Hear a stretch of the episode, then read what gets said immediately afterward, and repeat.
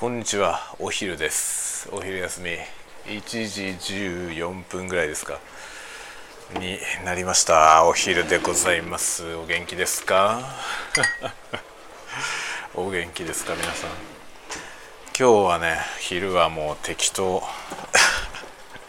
今日もだろって思ったあなた。正しい。ちょっとね今飲み物ねまずは先に飲み物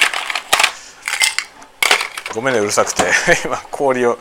氷を入れましたが思いのほかうるさかったですね。でねこれこれ。これのもうもうねなんだろう。疲れちゃってひどいわ。これはね何これ？あのボス。ボスの割るだけ家カフェってやつですね。家カフェはカタカナ。割るだけ家カフェ。約10杯分。グッドコーヒータイムボスって書いてあって、えーカフェベースって書いてありますね。甘さ控えめ。割るタイプ。カフェで飲むような。これ1本でラテもブラックも作れる。ブラックかっこ加糖って書いてありますけどね。加糖してもブラックって言うんだね。How to drink カフェベースの使い方。1対4を目安に。お好きな濃さでお飲みください。だそうですね。あブラックの場合は5倍希釈。普通の水で割れと書いてありますね。こんなんブラックで飲むことはないわね。あの牛乳でいきますね。ブラックはもう全然ね自分でドリップしたやつあるから。このねこれさテレビにもやってんじゃない？なんかあのこだわるこだわるとか言ってる息子がみたいなさあれ義理の息子なのかな？なんかさあの偏屈親父っぽいお父さんがいてさそれでもう花からさこんなお前割るだけみたいなやつがうまいはずねえだろぐらいの感じのそのおっさんがねその若い人がこうこだわると言ってるこだわりのある若い人がこれを使って入れるのをこうね嘲笑うように見ているでも一口飲んで「おおすごい!」みたいな CM やってるじゃない 知ってる？知ってる？その CM もうさなんだろう？もうねおっさんが出落ちなのよ。そのおっさんがこうねあのそんなもの俺は信じてねえぞっていう雰囲気で登場するんだけどもう見え見えじゃん。CM としてさ。そのおっさん登場した段階でもうああこのおっさんが驚くね驚くぐらいうまいんだよっていう CM だなって分かっちゃうわけよね。なんか意外性が全くない。意外性の全くない CM でなんかどうなんだろう。そのね意外性が全くないそれそれはあの狙ってそうなってるのかそれとも狙ったわけではないのか、まあ、それによってさいろいろ違ってくるじゃない、まあ、仲間狙ってやってんだろうとは思うんだけどね。すごいわざとらしい芝居だから。今日はねネオ黒糖ロールロバパンのネオ黒糖ロールこれね中にマーガリンが入ってるタイプの黒糖ロールパンなんですよ。これ美味しいんだよ。6個入り。これを6個入りを6個食います。あ違うよ。6個入りを6個って6個入り6袋36個食うわけじゃないよ。そうじゃなくて6個入りの中のこの6個を全部食べるっていう意味ね。ああもう疲れてね。もう疲れてるからトーク力も変でしょ。トーク力が下がってるとかじゃなくて変でしょ。なんかテンションが変じゃない？僕。自分でそんな気がするんだよな。まあなんかこのねボスボスのさこれ。この割るコーヒーのやつ。これね多分4倍4倍違う5倍に希釈しろって書いてあるんだけど僕多分5倍よりもっと薄めてると思うんだけどねこのミルクでちょっと薄めのカフェオレみたいにして飲んでんですけどこれね本当にうまいよ。それでめちゃくちゃ安いんだよね。あのちょっと分かりにくいんですよね。希釈タイプだからさ希釈タイプで売ってるからボトル細いボトルでさペットボトル。でそのサイズ感見た目のサイズ感と値段で見るとさ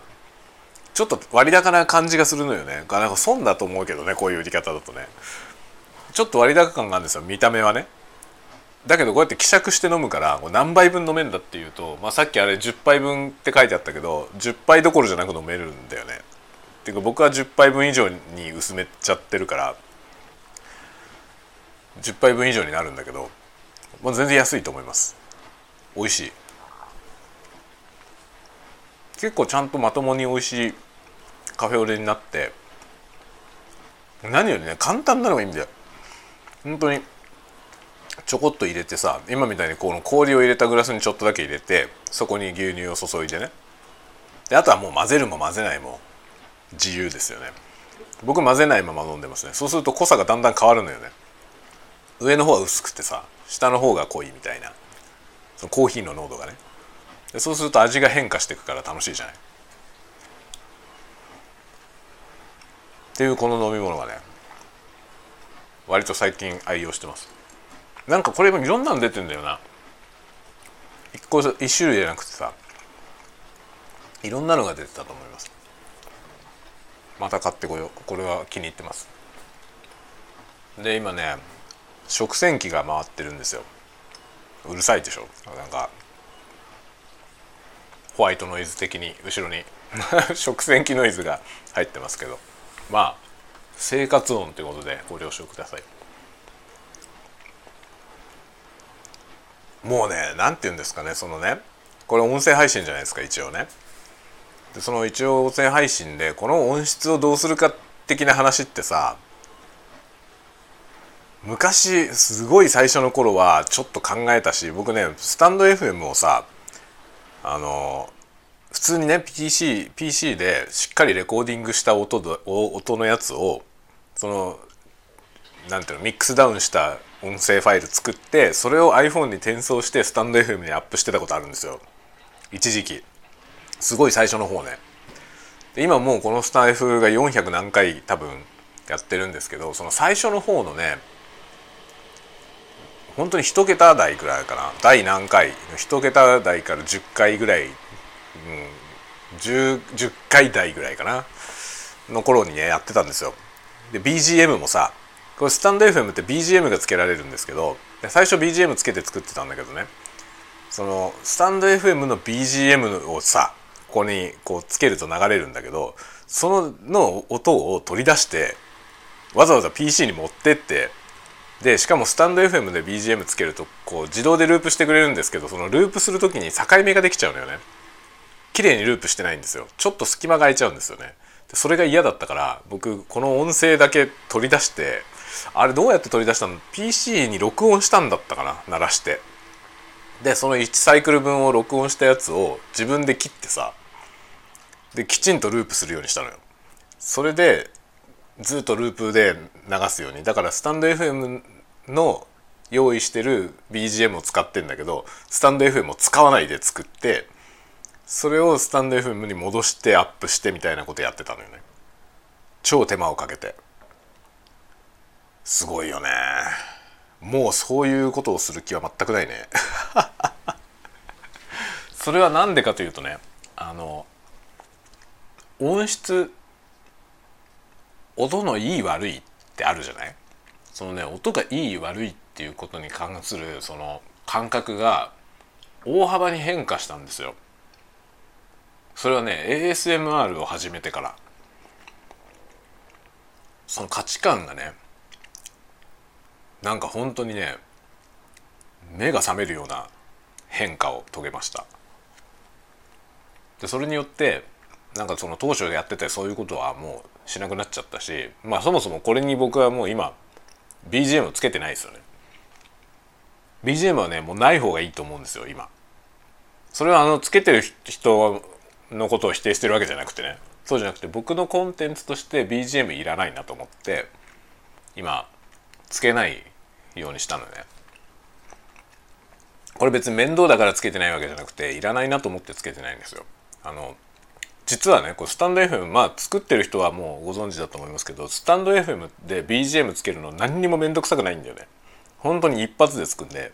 何も面倒くさくないです。選ぶだけなのよ。なんだけど最初ね一番最初はそうやって作ったと思いますねあのスタイフのアプリを使って BGM つけて作ったんだけど僕そのねその時作られたその音が気に入らなかったんですよね音質が。それでパソコンで作ったものをスタンド FM アプリで作るような音源をわざわざパソコンで作ってしかも BGM 取り出してまでやって作ってそれをアップロードしてたの。だから途中で BGM が切り替わるみたいなのやったりとかねしてました。アプリだけじゃそれはできないんだよね。それはできないけどなんかそういうのをねわざわざ作ってねスタンド FM が用意してる BGM を2曲使って途中で BGM 変わるみたいなの作ったりとかねやってましたけど全くそんなことしてもしょうがないなって 途中で思っちゃってもうね今はもうこの何ていうのこの家庭感あふれるもういろんな外のノイズは入りまくり自分も飯食いながらだしみたいなこういう感じに今は落ち着きました。まあ、スタンド FM ってこのだからこの何ていうのこの手軽さがものすごく僕は魅力を感じててだその手軽せっかくこんな手軽なものなのにわざわざその手間をかけてね面倒くさいことをするまあそこに昔はね価値を感じてたんですけどそれなんか違うよなと思って 今。で結局今ポッドキャストもやっててポッドキャストはちゃんと BGM つけてねラジオ番組みたいにして作ってるんですよ。でそれをやってるからまあいいやと思ってそういうの作りたいっていうその作りたい欲はさポッドキャストの方で満たされるから、まあ、スタイフはもうもう本当になんていうのこの日常垂れ流しみたいなこれでいこうと思ってねまあ今そういう感じで住み分けをしてる感じです。ですねほんとねこのいい音ってさ漠然としてるんだけどなんか絶対的な指針があるかのような錯覚があるじゃない？まあこれってさ別に音に限らないんだけどさそのものの良し悪しの判断をする時にねなんかあたかもさその一つの指針があってどっちがいい悪いっていう決着は必ずつくかのようにこう語られがちなんだけどでも全然そんなことなくてそういうふうにその何て言うのかな良い悪いがはっきり指針がしっかり一つだけあってねどっちがいいか悪いかがもう明確に決着がつくって話の方が世の中少ないですよね。だからそれがさそのまあ甲乙つけるのが難しいからルールを聞く決めるわけですよね。なんか競わなきゃいけない時はルールを敷いてでそのそのルールの中で優劣がはっきりするようにするわけじゃない。その優劣がはっきりするためのレギュレーションを敷くわけですよね。だそうしないと決着がつかないぐらい世の中は実は多様多様なんですよね。どっちがいい悪いっていうのはさ。もう判断つかないわけじゃない。で音の良し悪しっていうのもそうなんですよね。僕ねいつもラーメンに例えるんですけど僕はアート僕はさもともとアートが好きでねその、まあ、クリエーションの世界で仕事してるしあのなんていうのかな。自分もねアート芸術全般好きなんですよ。でアートっていうのはさ最もそれがさ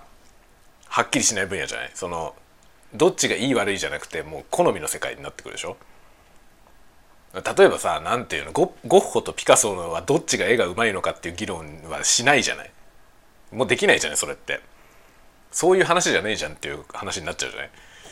結局そういう世界だからあの指針がないんだよね。価値観は本当に多様っていうかさ開かれているでしょ？で僕こういうその世界のねちょっと絵画は難しいんだけどそのこういうアートの話をする時に特にそのアートの世界を志す学生さんプロを目指してねやってるような人に教える時によく言ってたのがね例えがね僕ラーメン屋に例えてたんですよねラーメン。ラーメンに例えてたんですよ。ラーメンもさどっちがうまいのかっていうのってもう好みの要素がすごくあるじゃない？例えばさあのラーメン屋が何軒かあった時にどのラーメン屋が一番うまいかっていう話になった時にそれって結論がさなかなか出ないですよね。まあよほどね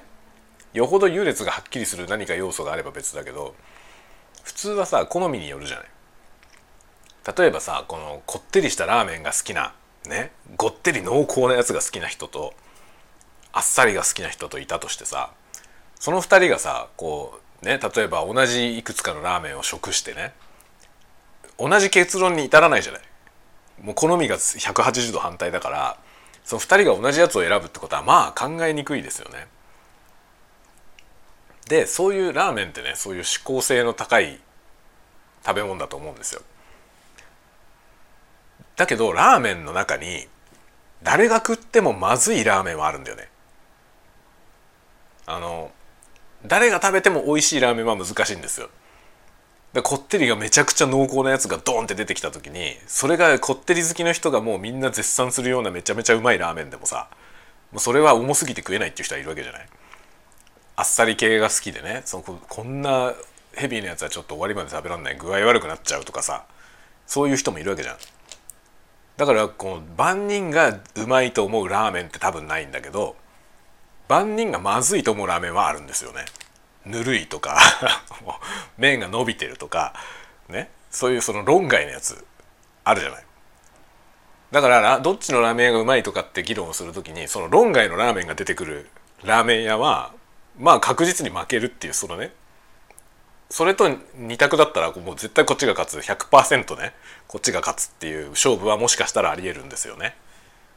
その誰万人がダメだと思うものはあるから。で結構何事もそうだと思うんですよねその言い悪いの話をする時にまあそうは言っても好みだしねってなるんだけどそのね万人がダメだと思うものはあるのよきっと。だから例えば音質の話でもいい音とは何かって難しいんだけど良くない音はあるんだよね明快に多分。例えばもう音が割れてて何言ってるか分かんないとかあるじゃない？例えばね。あの僕割とね気になるのがあの田舎でね、まあ、田舎でっていうとちょっと差別的だな。だけどあのなんていうのかな。あまり人が来ない商店街とか。地元の人しか来ないような商店街みたいなとこ行った時にその商店街で拡声器でそのなんかさ謎の放送が流れてるですよああいうのってなんかあんまり都会で見たことないんだけどさそういうその商店街のスピーカーとかもぶっ壊れててもう何言ってるかわからないとか音楽もよくわかんないとかがそういうものがもうバリバリな音質でずっと流れてるみたいなさ ものすごいカオスな状況っていうのがあるんですよね。でそのそれはねそのスピーカーの音は多分あいい音だなって思う人はいないと思うのよ。もはや何言ってるか分かんないしバリバリだからね。バリバリザリザリなんですよねそういう状態は多分だから良くないじゃん特にその何ていうのノイズを発生するという目的においてはいいかもしれないけどインフォメーションだからさ一応なんか音楽が流れたりとかあの商店街のなんかお買い得情報とかを喋ってるんだと思うけど何も聞こえないのよね。って言ってて何言ってるか全然わかんない。でそれはもう悪い音なんですよ。全くひどい音質多分誰が聞いてもひどい音質っていうジャッジになると思うね。だけどいい音っていうのはどういうのなのかって定義が難しいんですよね。なんかさその漠然とねこれ ASMR やる前は僕は漠然といい音っていうののその指針ってあると思ってたのよ。で僕は結構その割とガチで音楽をやってたことがあって20代はガチで音楽やってたんですよねだからあのまあプロ志向のバンドでねインディーズでまあインディーズでしたけど活動しててで自分たちもスタジオ借りてレコーディングしたりとかさちゃんとレコーディングのエンジニアの人がいてその人に依頼して、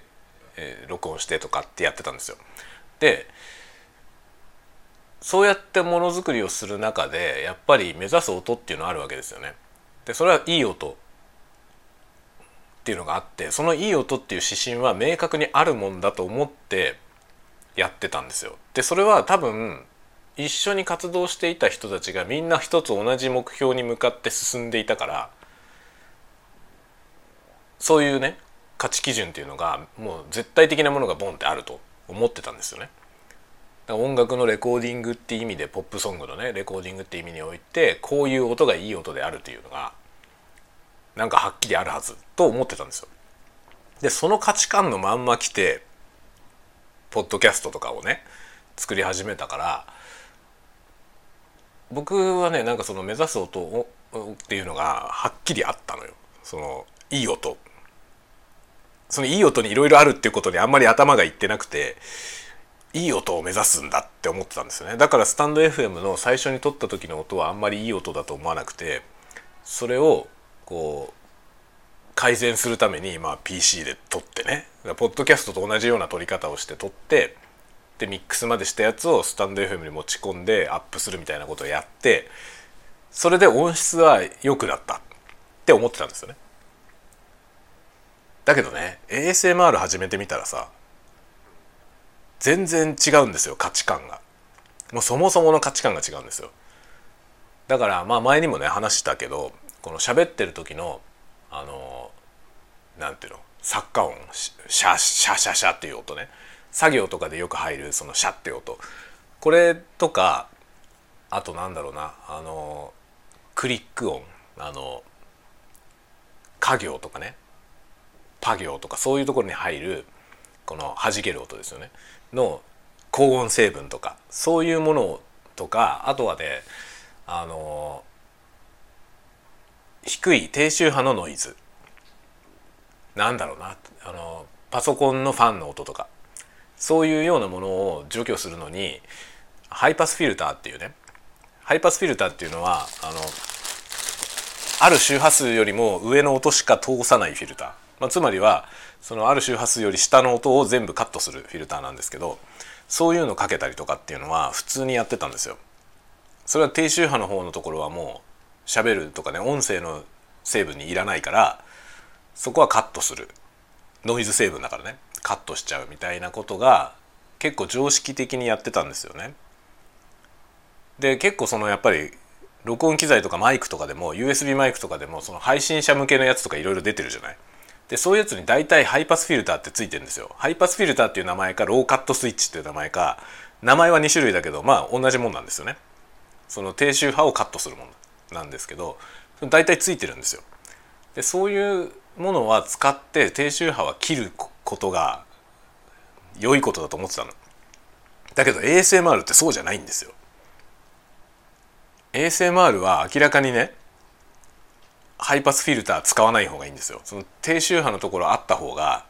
あのなんていうの耳に音圧がね心地よい音圧がくるわけですよつまりだからの ASMR で人気の耳かき動画みたいなやつあるんですけど、まあ、マイクをコリコリこう爪とかねそのそれこそ本当に耳かきとかでコリコリやる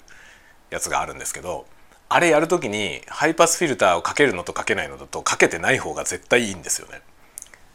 でそういうそのねなんだろうなそのいい音の価値観がまるっきり違う世界を垣間見たからなんかいい音ってなんだろうなって改めて思ったんですよ。でこれはさもう結論が出ないのよ。あの人による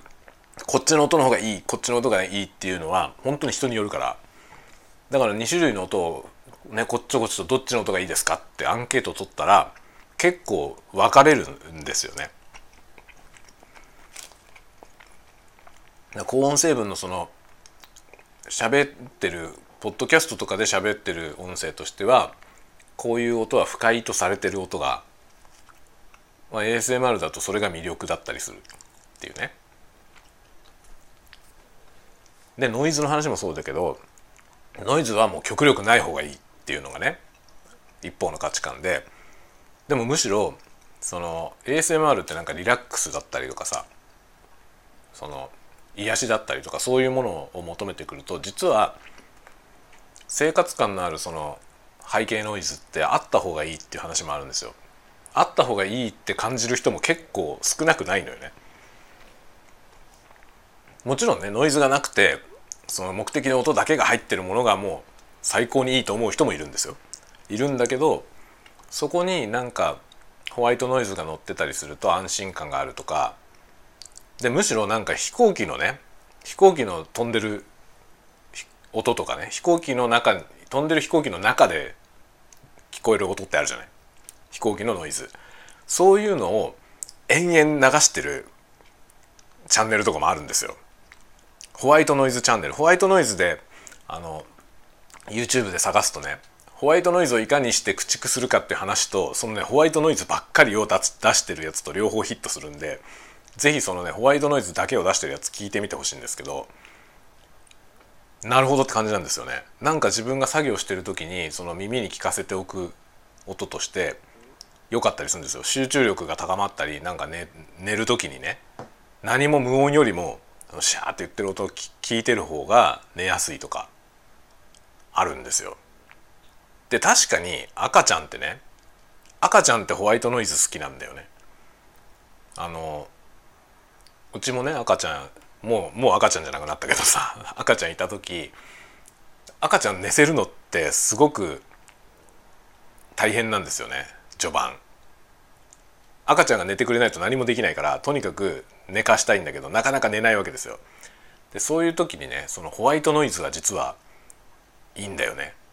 で赤ちゃんのおもちゃにそういうのあるんですよ。ホワイトノイズを出すおもちゃ。でそういうのを鳴らしとくとね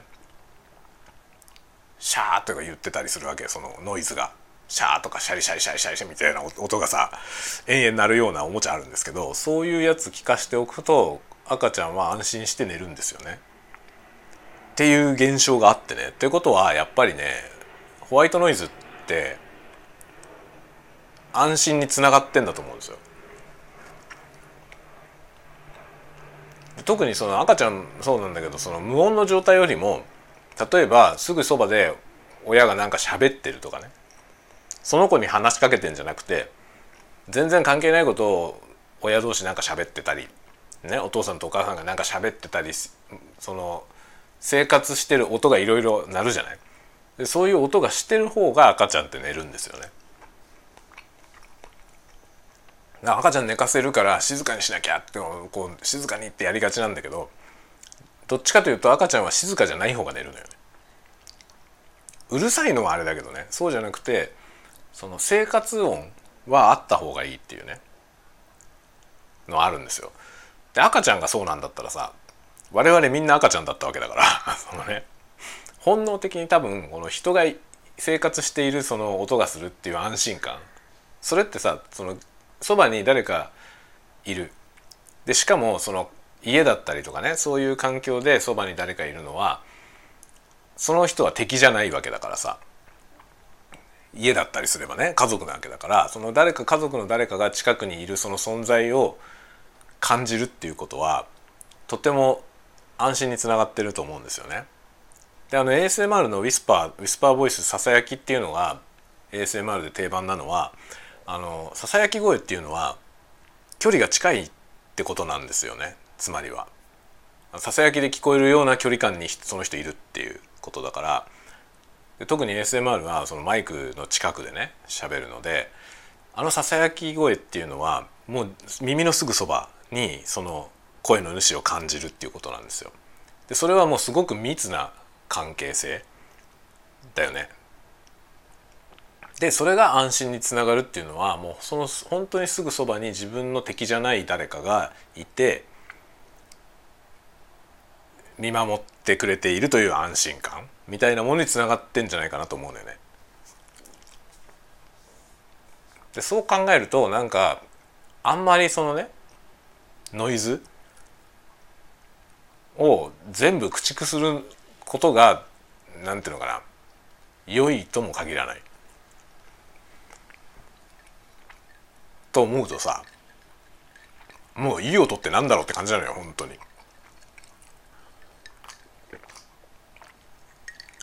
でまあ僕はそこが面白くて SM でやってるんだよ。その価値観が面白くてこれまでに思ってた価値観とまるっきり違う世界だからなんかそのね急に世界が広がった感じがするんだよね。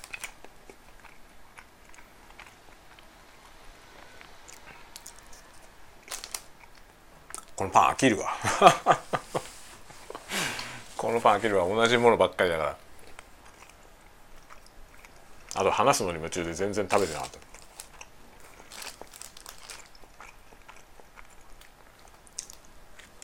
とかいうね。そういうこと考えながら音作りをしてんのよ。楽しいねまあだから反動反動でこういうふうになっちゃったっていう感じかな。この生活感のある喋りもね何も何喋るかも何も考えてないでねどこ行くか分かんない話をしてさ。まあ、コンテンツとしてのそのなんていうのかな。一般的な意味での質は低いけどそういうものもにもニーズがあるのがなんかこの多様性っていう世界なんじゃないかなと思うのよ。これから本当そういうふうになっていくんじゃないかなメジャーが絶対にできないコンテンツっていうものにねそういうものへのニーズが結構少なくないと思うんだよね。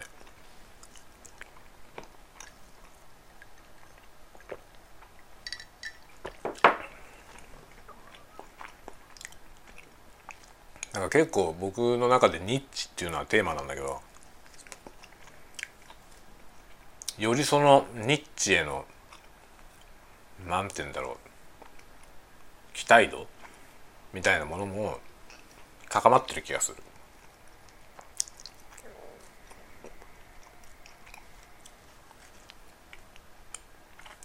でいかんせんニッチはさニッチにニーズはあるけど、まあ、僕はそのね今から20年ぐらい前にインディーのバンドやってたから、まあ、とてもよくわかるんだけどさ当時はね20年前は同じようにあったんですよマニアックな人っていうのがいたからそのニッチに対するニーズはあったの。あったんだけどそのニッチをマネタイズする方法がなかったんですよね。マネタイズして成立させるためには結構巨大な額を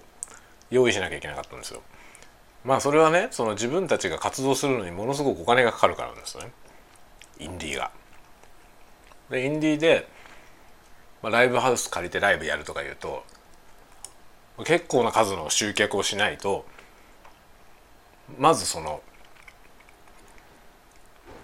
ペイしないんですよね赤字になっちゃう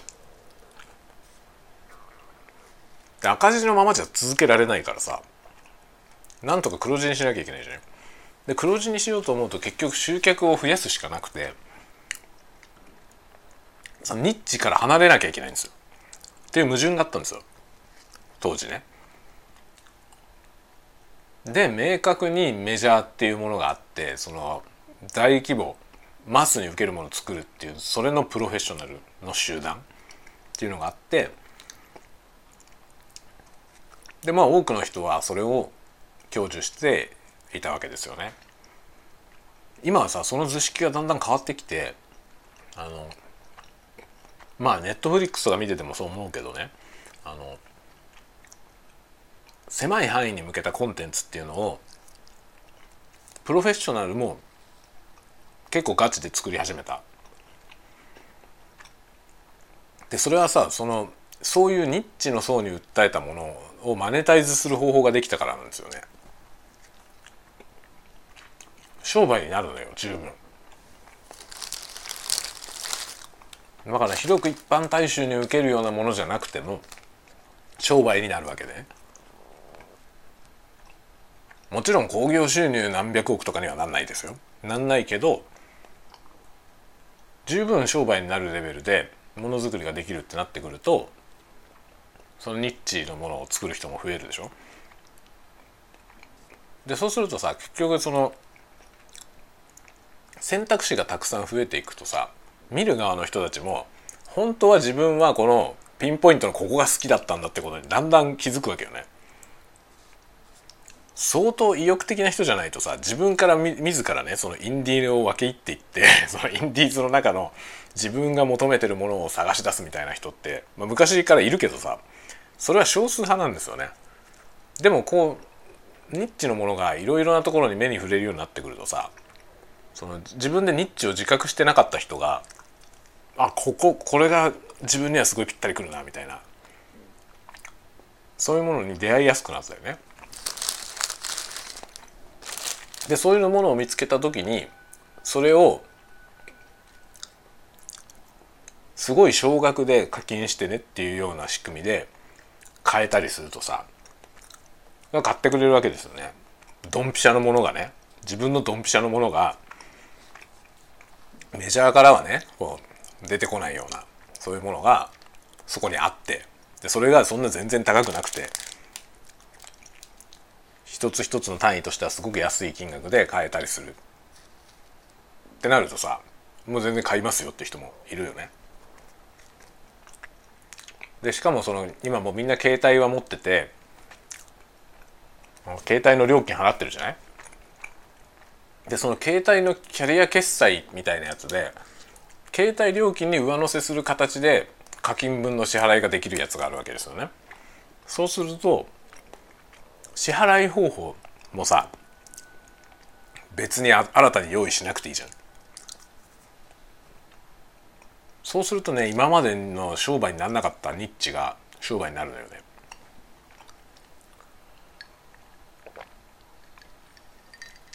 そんなビッグビジネスじゃないけど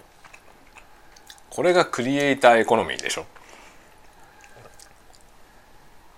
これはめっちゃ面白いなと思うよ僕。自分がその客としても面白いし作る側としても面白いよね。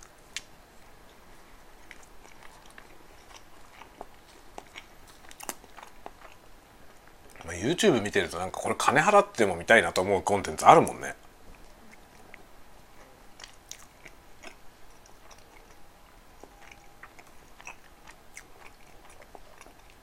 なんか普通のテレビ局とかでやってるテレビの番組よりよっぽど面白いものあるしさ。なんかそういう時代になってきて面白いですよね。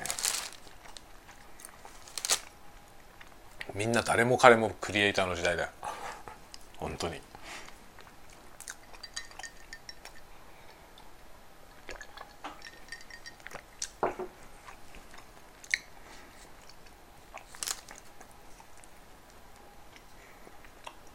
でも結局のとこね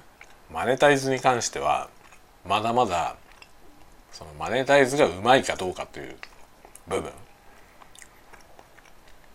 それに結構左右されると思うね。僕は下手くそだからさ自分で自覚してんだけど僕ものすごくねマネタイズ下手なんですよ。自分のその能力を金にするのがめっちゃ下手なのね。だからうまくやれないけどさ。でもできる方法がいろいろ増えたことによって下手くそな僕でもねやりやすくはなったと思う。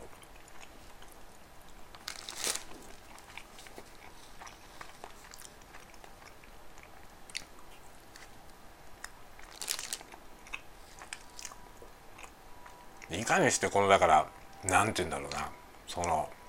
ユニークネスを維持したままこの販路を拡大するかという部分ですよね。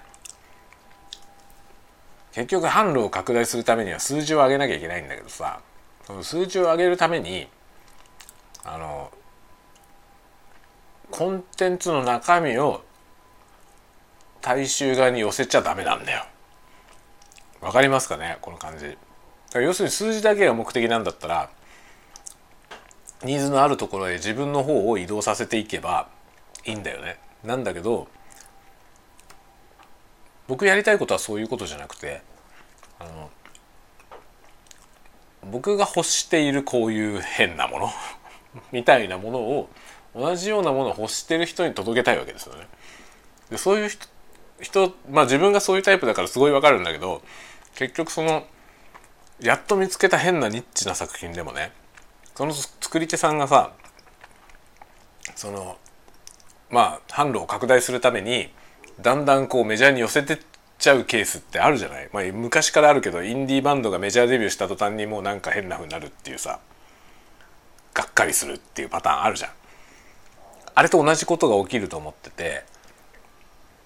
で僕はそういう風になりたくないんだよね。自分がそうそのね自分が推しの人たちに対して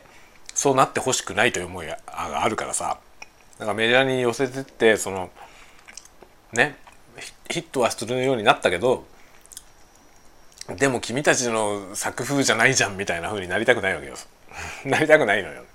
なってほしくないし自分がねその自分がその期待される側としてもさそういう風になりたくないんですよね。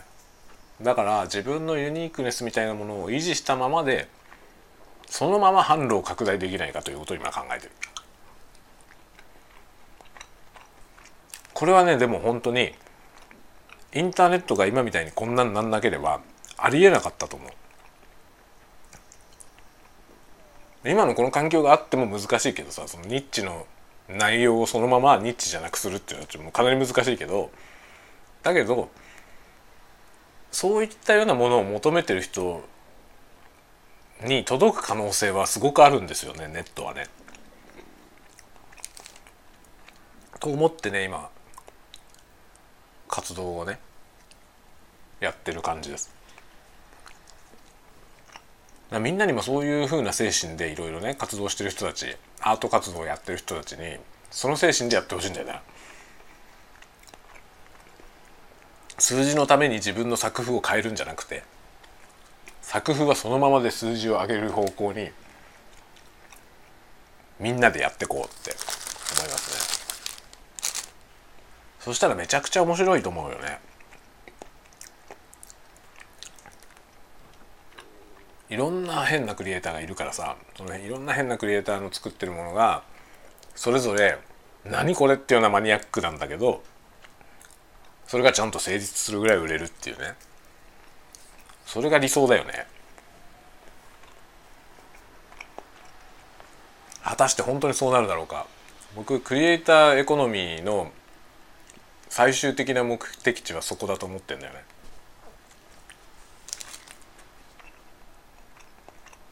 どんなニッチなものでもそれを欲してる人に届く。理想だよね。それは本当理想だよね。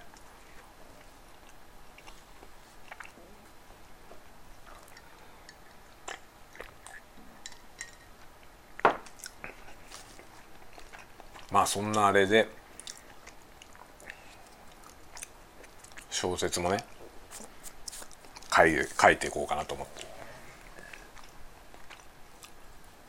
だからそういう意味でいくとなんかもう公募に出すとかいいやどうでも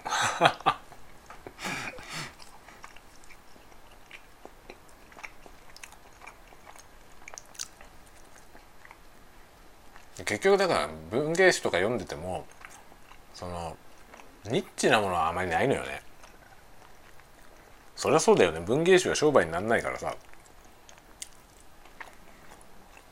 そもそも商売としては破綻してるからあのその中でもうこれ以上下がんないようにやるしかないじゃない。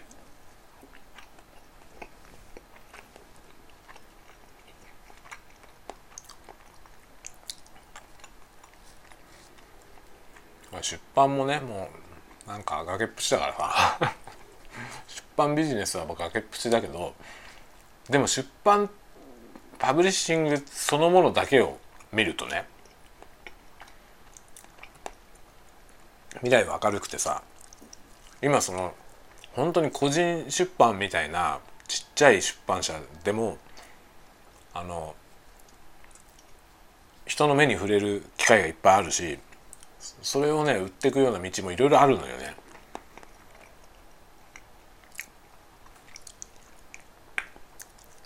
で特に文学みたいなものはさ本当に好きで求めてる人はそろそろメジャーつまんないなと思ってる人は多くてそうするとそのインディーズパブリッシャーみたいなねインディーズの出版社みたいなものが注目を集める傾向あるよねもはや。そろそろなってきてると思うんですよ。だからこれからは多分メジャーはどんどん電子書籍化してって。紙の本はもうニッチなとこ作ってるっていう。感じなんじゃない？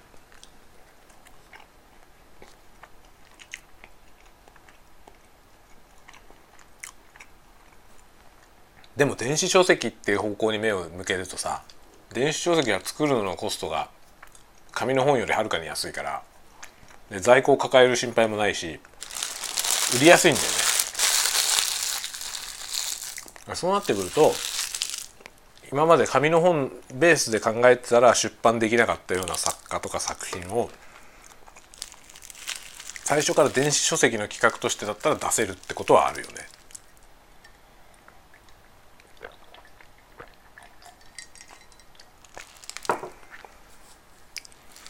電子書籍と今小説のサイトがあるけどさその小説サイトと電子書籍の間に今隔たりがあることがちょっと問題だと思っててあれの差をなくすことができるんじゃないかなと思うんだよな。まああれたシステムの側の問題だからさただ単に。例えば格読むとかそういうサイトに僕も書いてるけどねその格読むにアップしてるその作品を電子書籍形式にしてコンバートして見られるようにすればさビューアーで見られる Kindle とかでね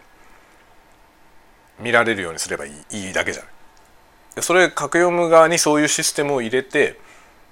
格読むにアップされてる作品は Kindle で読めますってなったらさめっちゃ魅力的じゃない？そうなるとさもうインディーとプロの境目がないんだよ。そしたらもうフラット非常にフラットなフィールドでもう玉石混交だけどさその中で面白いと思うものを自分で見つけて読める時代はもうすぐそこまで来てるよね。今格読むとか読んでる人ってそのまあ書いてる人がほとんどだと思うんですよ読んでる人のね。大部分の人は書いてる人だと思うけどそれがもっと一般に広まるためにはさ普通に売ってる電子書籍と同じレベルで読めないとダメだと思うんだよね。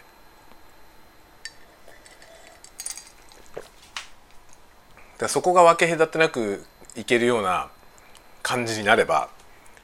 小説サイトのやってることってなんかもっとはるかに有意義なものになると思うんですよね。